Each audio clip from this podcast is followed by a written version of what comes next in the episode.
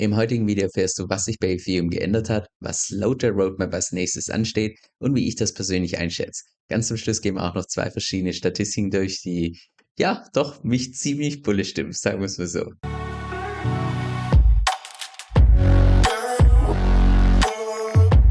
Mein letztes Video, was ich gezielt zu Ethereum gemacht habe, war glaube irgendwann Ende September nach dem Merge damals mittlerweile durch das Chapella-Upgrade hat sich doch so einiges geändert. Deshalb dachte ich, es wird einfach mal wieder Zeit für ein Update. Insbesondere auch, weil sich die Roadmap von Ethereum oder beziehungsweise nicht geändert hat, sondern weil die Roadmap angepasst wurde. Die ist ja nicht in Stein gemeißelt, sondern die wird von Zeit zu Zeit geupdatet. Und auch da gab es manche Änderungen, die mich persönlich so ein bisschen überrascht haben. Und die gehen wir im heutigen Video gemeinsam durch. Wenn wir uns mal die aktuelle Roadmap von Ethereum anschauen mit The Merge, The Search, The Scourge, The Verge, The Purge und The Slurge.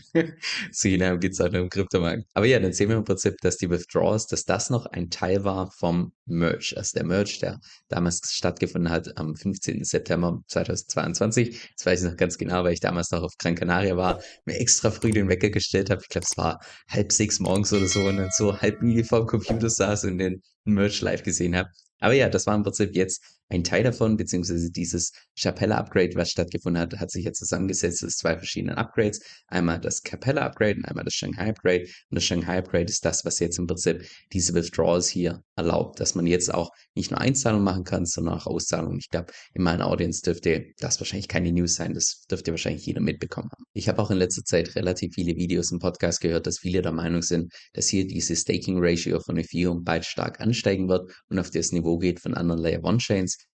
Derzeit sind ja nur ungefähr 15% von allen Ethern, die im Umlauf sind, entsprechend im Staking. Wenn man das mal einfach vergleicht mit Cardano, hier 65%, Solana 72%, wir haben Avalanche mit 62%, Polkadot mit 48%. Deshalb gehen viele davon aus, dass die Staking Ratio bei Ethereum in etwas so hoch sein könnte, bald in den nächsten paar Monaten oder vielleicht in den nächsten ein, zwei Jahren, wie beispielsweise bei Cardano und Solana. Ich persönlich gehe ebenfalls davon aus, dass diese Staking Ratio im Zeitverlauf wahrscheinlich jetzt in den nächsten ein bis zwei Jahren ansteigen wird. Allerdings glaube ich persönlich bei weitem nicht, dass sie irgendwann mal auf ein Niveau hochgeht, wie beispielsweise hier mit Cardano mit 65% Und die Hauptgründe sind einfach, dass Ether selbst einfach unglaublich starke Use Cases hat. Use Cases im Sinne von, du kannst es beispielsweise als Kollateral hinterlegen und dann gewisse Tokens entsprechend minden, also einen Kredit aufnehmen. Du kannst Ether hinterlegen in verschiedenen Liquidity Pools, dass Leute das Ganze dezentral traden können. Du brauchst Ether für die ganzen Transaktionen und so weiter. Das heißt, es ist auch per Design gar nicht gewollt, dass der Großteil der Ether irgendwann mal im Staking landet,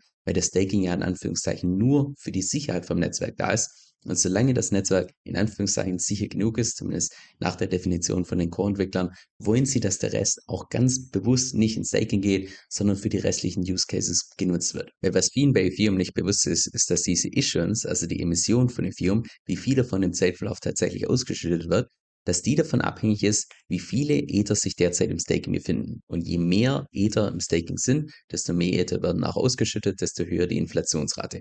Und das ist eben nur zu einem gewissen Grad tatsächlich gewünscht. Ich habe auch da vor kurzem einen Podcast angehört. Ich meine, es war auf dem Bankless-Kanal mit einem Core-Entwickler von Ethereum, der gemeint hat, dass es per Design so designt wurde, das Staking mit den Incentives und so weiter, dass sie davon ausgehen, dass irgendwann mal im Zeitverlauf zwischen 30 und 40 Prozent aller Ether gestaked werden.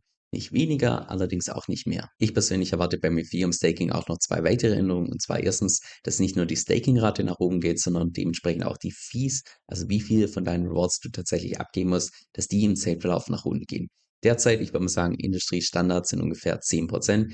Ich persönlich gehe ganz schwer davon aus, dass es nur eine Frage der Zeit ist, bis irgendwann mal jemand 9% anbietet und dann 8% und dann 7%. Also, dass wir hier ein Race to the Bottom sehen, weil ganz ehrlich, Staking kostet keine 10% Gebühren. Ich persönlich gehe zwar nicht davon aus, dass es auf 0% runtergeht, wie das beispielsweise hier bei Binance angezeigt wird. Das ist wahrscheinlich nur eine kurzfristige Promo-Aktion. Aber mich persönlich würde es auch nicht wundern, wenn wir da in ein, zwei Jahren bei durchschnittlichen Fees im Markt sind von vielleicht 1%, 2%, lass es 3% sein, während sich das Staking als Service ein relativ günstiger Service ist, um das Ganze anzubieten. Von daher, warum sollten die da ganze 10% abklappern? Also das finde ich doch, doch schon ein bisschen happig, sagen wir so. Und zweitens gehe ich persönlich auch davon aus, dass sämtliche, ich sage mal, Staking-Anbieter oder im Allgemeinen Yield-Farming-Anbieter sich in den nächsten, wenn man sagen, mindestens dem nächsten Jahr tendenziell ein bisschen schwerer tun, aufgrund der Tatsache, dass wir mittlerweile einfach schon im klassischen Finanzbereich durchaus attraktive Alternativen haben, wie beispielsweise hier. Ich habe einfach mal kurz gegoogelt nach dem Tagesgeldkonto und du bekommst ja mittlerweile schon ungefähr drei Prozent an Rendite,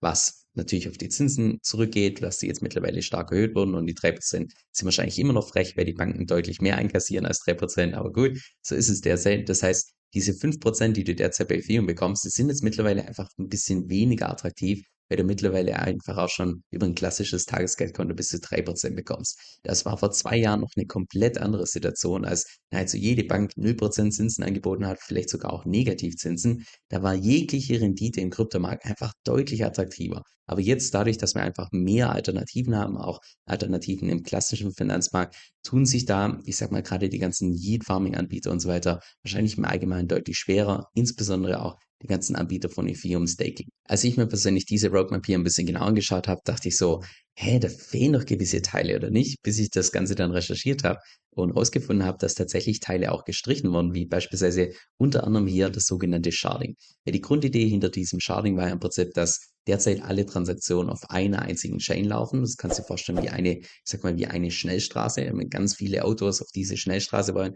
kommst du natürlich zum Stau und die Fees gehen entsprechend nach oben. Deshalb war damals noch die Idee, dass man einfach die Layer 1 nimmt als Ethereum Chain und dass man die aufsplittet in 64 verschiedene Schnellstraßen beziehungsweise 64 verschiedene Shard Chains. So dass die ganzen Transaktionen, dass die ganzen Autos entsprechend aufgeteilt werden können auf die verschiedenen Chains. Und das wurde jetzt tatsächlich gestrichen mit der Begründung, das fand ich auch interessant, dass diese Layer 2 Solutions für Ethereum einfach deutlich schneller gewachsen sind, als sie es erwartet haben und deshalb der Fokus primär auf die Skalierung von den Layer 2 Solutions liegt und weniger auf die Skalierung von den Layer 1 Solutions. Genauer gesagt kommt bei dieses EIP 4844, was insbesondere die Leute freuen wird, die derzeit schon fleißig Arbitrum benutzen, Optimism benutzen und so weiter, weil damit die ganzen Layer 2 Solutions nochmal massiv skaliert werden. Und zwar ist das, sofern ich das technisch richtig verstanden habe, beruht es auf der gleichen Idee wie das Sharding, nur dass es nicht auf Layer 1 stattfindet, sondern jetzt jetzt auf Layer 2 und in einer abgewandelten Form. Das Ganze nennt sich auch Denk Proto, Denk Sharding, sagt mir persönlich gar nichts. Vielleicht können wir da einen Techie aushelfen unter euch, der das vielleicht so ein Stück weit besser versteht. Aber was zumindest für dich als User tatsächlich relevant ist, ist, dass dieses eine Upgrade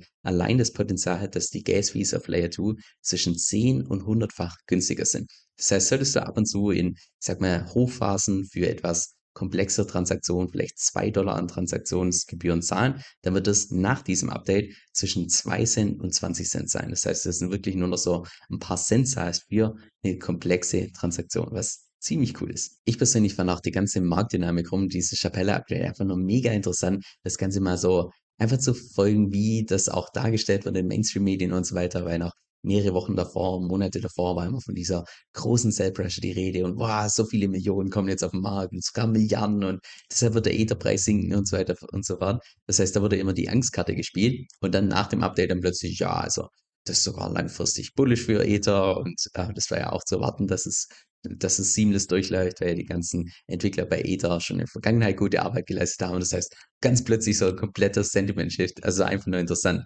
Und auch insbesondere, wenn man sich die ganzen On-Chain-Daten anschaut, und das ist ja aus meiner Sicht das Coole an Blockchains, dass man da alles einfach in Echtzeit nachschauen kann. Wenn wir uns dann mal hier den Verlauf anschauen, dann sehen wir in grün die ganzen Einzahlungen in Staking, in rot die ganzen Auszahlungen vom Staking und in grau die ganzen Rewards, die rausgenommen wurden, also die erwirtschaftet wurden, aber dann ausgezahlt wurden. Und ganz zu Beginn wurde erstmal nur ein Großteil von den ganzen Rewards ausgezahlt. Das war auch aus meiner Sicht zu erwarten. Und an sich, wenn man einfach mal nur vergleicht mit Einzahlung und Auszahlung, also von den Ethern, die tatsächlich hinterlegt wurden für Staking, wurden sogar in der Zwischenzeit mehr Ether in Staking hinterlegt, als tatsächlich ausgezahlt wurden. Da siehst du auch hier oben, dass wenn man die Rewards mit berücksichtigt, ist es derzeit noch ein Net Outflow, das heißt, dass mehr Ether rausgeflossen sind als rein. Aber wenn man die Rewards nicht berücksichtigt, waren, ja, war das ein Net Inflow, dass tatsächlich mehr Ether jetzt im Staking sind als zuvor. Was auch so ein Stück weit Sinn ergibt, wenn man sich einfach mal anschaut, wie viele von den ganzen Leuten, die im Staking sind bei Ether, derzeit im Minus sind, das sind die ganzen roten Balken, wie viele derzeit im Plus sind, das ist eher die Minderheit. Und der blaue Balken, das sind die Leute, die derzeit so ungefähr beim Break-Even sind. Wobei man diese Grafik hier so ein bisschen mit, ich sag mal, Vorsicht genießen muss, aufgrund der Tatsache, dass sie nur misst, zu welchem Preis damals die ganzen Leute in Staking eingestiegen sind und wo der Preis von Ether derzeit steht. Das sagt allerdings nicht aus, wann die ganzen Leute natürlich ihre Ether gekauft haben.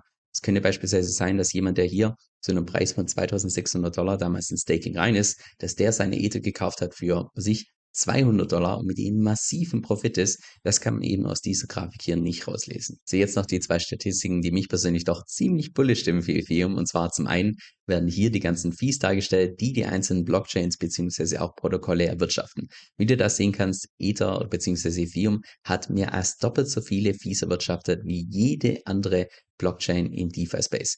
Auch doppelt so viele als beispielsweise die Nummer 2, derzeit Tron. Was ich persönlich in dem Scharbeit auch interessant fand, war, dass allein Uniswap, das eine Protokoll, mehr Gebühren erwirtschaftet hat als die gesamte Binance Smart Chain. Also unglaublich beeindruckend, wie gut sich derzeit manche DeFi-Protokolle derzeit entwickeln. Das zum einen und zum anderen auch, wenn wir uns derzeit mal einfach die Deflationsrate von Ethereum anschauen. Die steht mittlerweile, okay, wenn man hier die letzten sieben Tage nimmt, steht die mittlerweile bei minus 0,7 Prozent. Wenn man die letzten 30 Tage nimmt, sind wir mittlerweile bei minus 0,51 Prozent. Wenn man das Ganze mal seit den Merchants anschauen, stehen wir bei ungefähr minus 0,16 Prozent. Aber auf jeden Fall so, dass derzeit mehr Ether geburnt werden, als tatsächlich neu in Umlauf kommen. Auch das aus meiner Sicht langfristig gesehen super bullish. Auch wenn es kurzfristig wahrscheinlich nahezu kein oder auch keinerlei Auswirkungen auf den Preis haben wird. Was unsere Strategiegruppe besonders macht, und davon bin ich absolut überzeugt, ist, dass jedes einzelne Mitglied mit den Tipps im Laufe der Zeit deutlich mehr Geld verdienen wird, als die Mitgliedschaft tatsächlich kostet. Allein jeden Monat laden Manu und ich bestimmt fünf bis sechs Stunden an exklusiven Videos hoch und nicht über irgendwelche News oder irgendwie Nonsens oder sonst was, sondern immer über praxisrelevante Themen. Und alles mit dem Ziel natürlich, dass wir, genauso auch wie jedes Mitglied, über die nächsten Jahre unsere Rendite maximieren können und zwar ohne unnötige Risiken einzugehen. Jetzt Jetzt, falls es für dich relevant klingt, dann geh einfach auf meine Webseite kevinswell.com-vip. Das ist K-E-V-I-N, also Kevin, S-O-E-L-L.com, Schrägstrich V-I-P. Also kevinswell.com-vip. Dieser Podcast stellt weder eine steuerrechtliche noch eine finanzielle Beratung dar. Das heißt, alle Inhalte sind wirklich nur zu Informationszwecken bestimmt.